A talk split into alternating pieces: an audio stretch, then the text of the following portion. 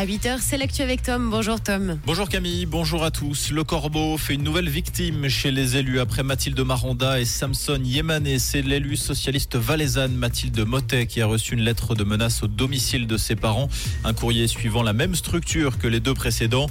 L'élu montésane va porter plainte. Le procureur général a ouvert deux procédures concernant Mathilde Maranda et Samson Yémané.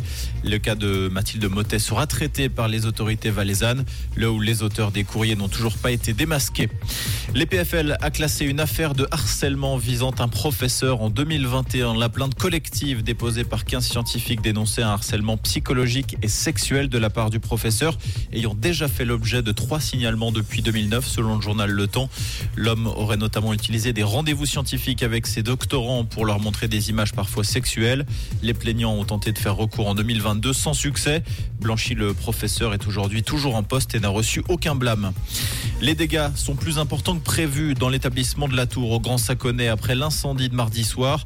Ce n'est pas une mais quatre classes qui seront inutilisables jusqu'à décembre. Une classe a été détruite par les flammes. Les trois autres ont subi des dégâts collatéraux suite à la fumée et à l'eau projetée par les pompiers. Personne n'a été blessé mais les élèves des quatre classes concernées n'ont pas pu être accueillis ce matin. Les causes du départ de cet incendie ne sont pas connues. Les secouristes déployés au Maroc intensifient leurs efforts pour venir en aide aux villages de montagnes dévastés par le violent séisme qui a fait près de 3000 morts. Face à l'ampleur de la catastrophe, la Croix-Rouge a lancé un appel de fonds d'environ 100 millions d'euros afin de soutenir les opérations de secours. Après deux semaines de cavale, le fugitif qui s'était échappé d'un pénitencier de Pennsylvanie a été arrêté. Ce criminel brésilien était considéré comme armé et très dangereux. Son évasion avait créé un vent de panique sur place. Des écoles près de Philadelphie étaient fermées. Des habitants sommés de rester chez eux. Le fugitif avait été condamné en août dernier à la perpétuité après avoir poignardé à mort son ancienne petite amie. Première sortie ratée pour Lausanne. Le LHC s'est incliné 3-2 après prolongation face à Fribourg-Gotteron en ouverture de cette nouvelle saison de National League. Les Lions devront se relancer ce samedi à domicile face à Langnau. Fribourg défiera lui Lugano.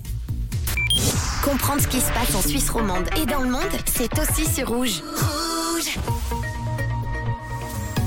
cette fin de semaine, ce sera mitigé. On attend de jolis rayons de soleil, de la grisaille et même un petit peu de pluie en fin de journée.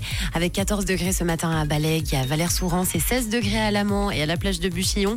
Pensez à bien prendre une petite veste aujourd'hui. On attend 23 degrés au meilleur de la journée. Un très bon jeudi sur Rouge.